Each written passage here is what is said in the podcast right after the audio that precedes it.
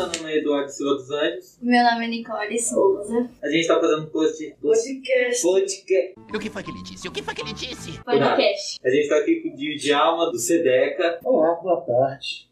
Eu sou Djalma, sou aqui do SEDEC Interlagos, sou da diretoria do SEDEC Interlagos e é um prazer receber vocês aqui comigo nesta tarde. E a gente vai fazer umas perguntas pra ele e ele vai responder. É isso. Então, Djalma, como acessar o ECA? Como a gente acessa? Olha, o estatuto, né, agora acaba de completar em 31 anos, ou seja, você tem uma lei que nasceu há 31 anos atrás com o objetivo de resolver algumas questões que diz respeito a crianças, adolescentes e jovens, e nesse momento que a gente está no debate, né, dos 31 anos do estatuto. Como as crianças e os adolescentes podem acessar o ECA a partir do serviço de assistência? Legal. Acho que meninos e meninas, crianças e adolescentes, acessam o Estatuto da Criança e do Adolescente né, na medida em que a política pública, o serviço público está à disposição. Se você precisa de utilizar um determinado espaço público para brincar, fazer recreação, fazer lazer, e esse espaço público não está à sua disposição, significa que você não está acessando o Estatuto da Criança e do Adolescente, porque a lei é clara, ela diz que tem que estar à disposição da população. Né? Se você precisa de um ponto, de um, de um atendimento médico na UBS, e lá você não vai encontrar, e não é só você, você, sua família,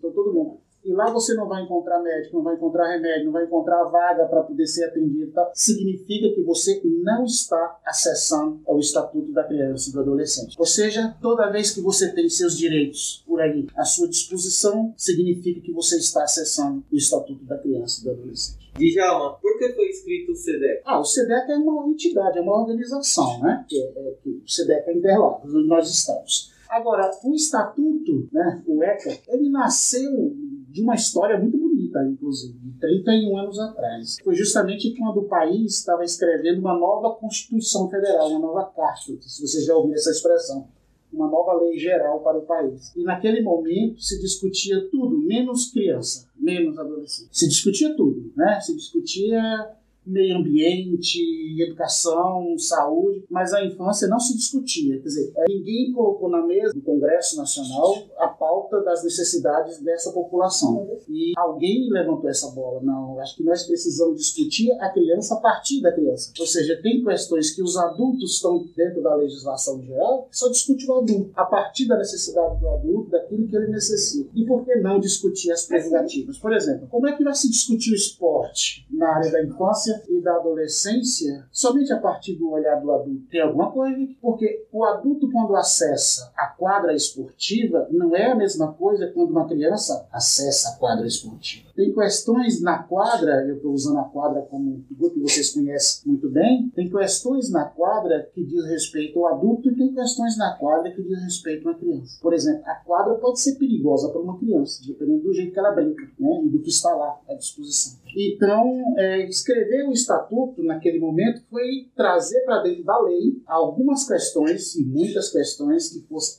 especificamente e a partir da necessidade da criança, não da necessidade do adulto. Por isso, o Brasil precisou de uma lei específica. E vocês sabem que são poucos países no mundo que têm uma lei específica para essa população. Não existe. Na América Latina, o Brasil é único, não existe outro. Por que então a gente tem necessidade de falar dos direitos da criança dentro de uma lei? É porque a coisa estava ruim, né? Não estava se falando, nem estava colocando, então precisou escrever. Aliás, vocês têm uma expressão muito bonita também. Quando você está conversando com alguém que não entende o que você está falando, ou que você quer que ele entenda mais uma vez o que está falando, como é que tu pergunta para ele? É suficiente ou quer que eu desenhe? É uma brincadeira, é pejorativo, é uma provocação. Mas no caso do estatuto, escrever o estatuto era quase isso. É preciso escrever aquilo que, que se os adultos entendessem, não precisaria ter escrito.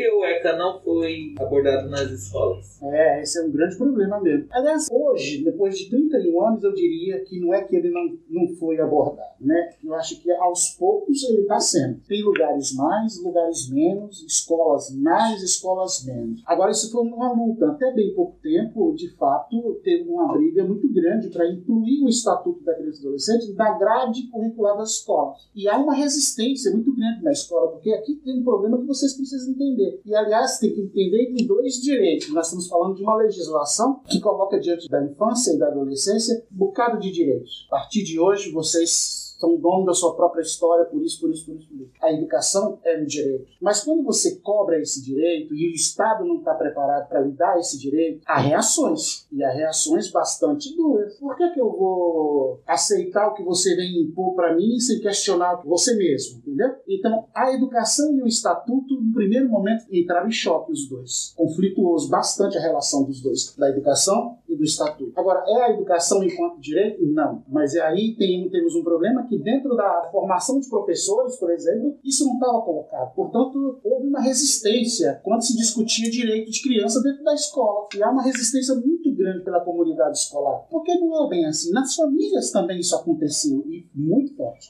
Até hoje, não sei se vocês já ouviram, mas de vez em quando aparece um maluco que diz que o estatuto só serviu até agora para, para passar a mão na cabeça, para fazer de conta que não respeita mais ninguém. Aliás, tudo que a juventude faz, que a sociedade não aceita, é culpa do estatuto, ou é culpa de determinada legislação. É porque é mal criada, é porque responde, não, é porque é isso, porque tem uma lei que passa a mão pela cabeça. As famílias também reagiram assim, entendeu?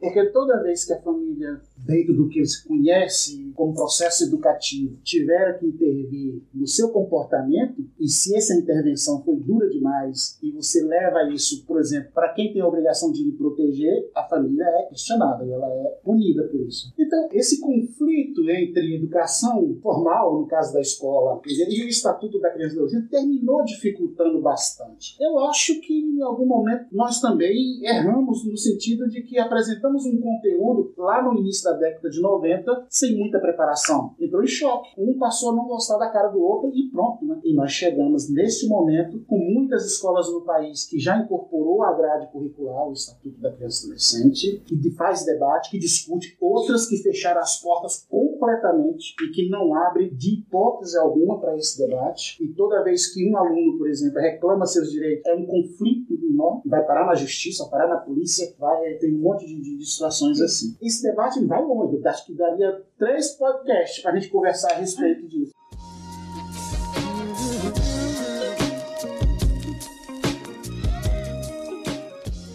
Quando o ECA foi criado? 13 de julho de 1990. Quantos anos o ECA irá fazer? Ele fez agora, 13 de julho, 31 anos. Por que o acesso ao ECA é tão difícil e a gente não vê ele exposto em qualquer lugar? É, são vários os motivos, né, para ter o acesso a ele. Tem uma coisa que eu acho que é importante que, é, que a meninada começa também a entender, para ter acesso. Quando a gente fala em acesso, ter acesso como? É só você pegar a legislação, abrir, ler e cobrar de alguém? Acho que não. Aquilo que eu falei agora há pouco. Ter acesso significa que aquilo que está escrito aqui dentro esteja à minha disposição. E eu acho que isso é um problema, né, porque tem um conjunto de regras dentro do ECA que é conflituoso com o próprio Estado, com o prefeito, com o governador, com o presidente, com vereadores, com deputado e com tudo, porque o Estatuto ele faz uma série de cobranças que termina chocando com, com o jeito de ser dos administradores, do poder público de maneira geral. Agora, ter acesso é tão difícil que também tem uma outra coisa que é importante. Eu acho que a comunidade, e aí nós estamos falando de criança e adolescente, precisa começar a entender qual é o seu lugar no território, no lugar que vive, com quem vive, com que tipo de comunidade, o que é que quer, qual é o projeto de cidade que quer para si. Quando você acessa a cidade de maneira que você fica feliz de estar na cidade, você passa a ter acesso à, lei, você passa a ter acesso a direitos e tudo mais. Então, enquanto você não entender qual é o seu papel nesta comunidade e o que, que você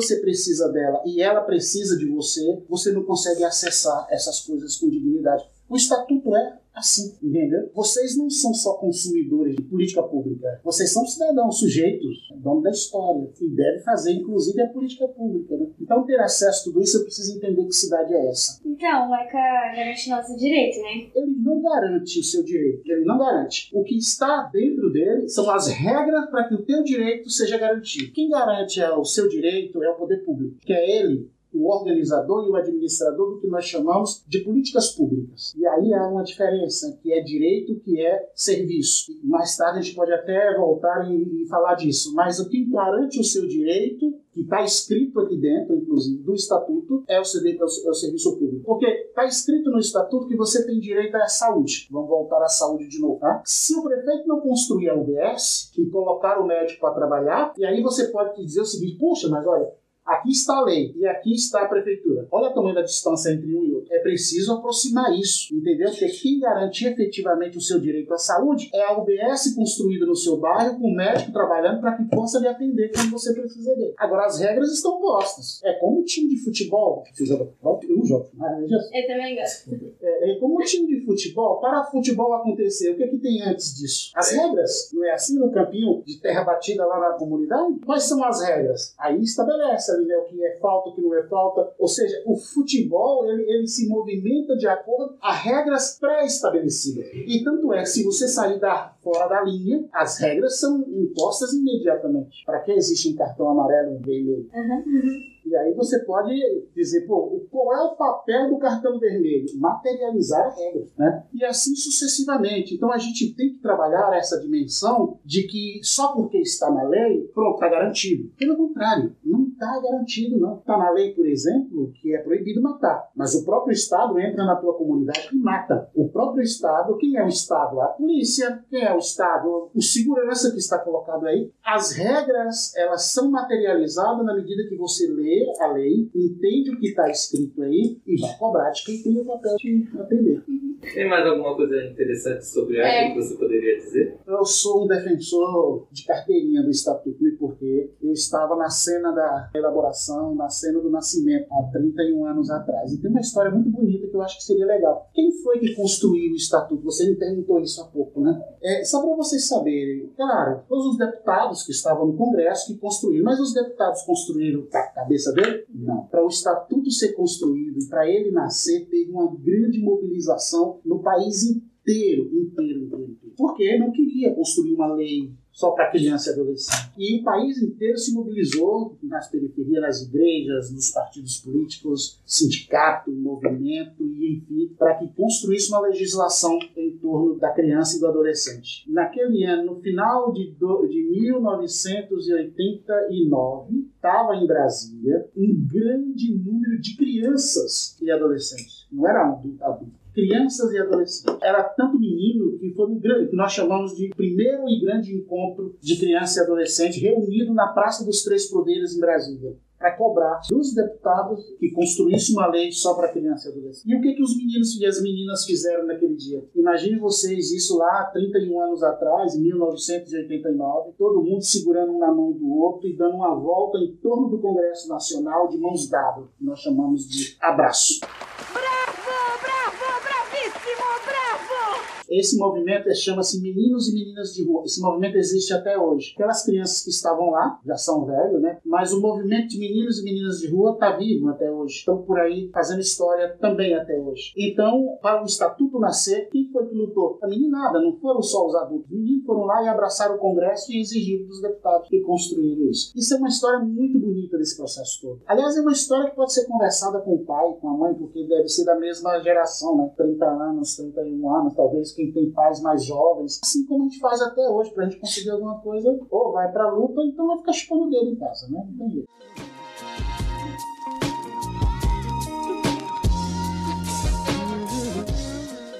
Djalma, quem é Paulo Freire? um grande educador brasileiro, grande mesmo. Ele morreu alguns anos atrás, ele agora em setembro ele faria 100 anos, e um grande professor. Então, quem estudou com Paulo Freire estudou um outro jeito de, de, de sala de aula, um outro jeito de fazer educação. Todo educador, todo professor que foi formado com ele tem uma aula, como vocês acostumam dizer, tem uma outra pegada. É isso. então tá, muito obrigado, Djalma. Vamos acabar esse podcast. Obrigado a vocês, volto sempre, sempre que quiser conversar sobre essa e outras coisas. A gente conversa. Vir todo dia.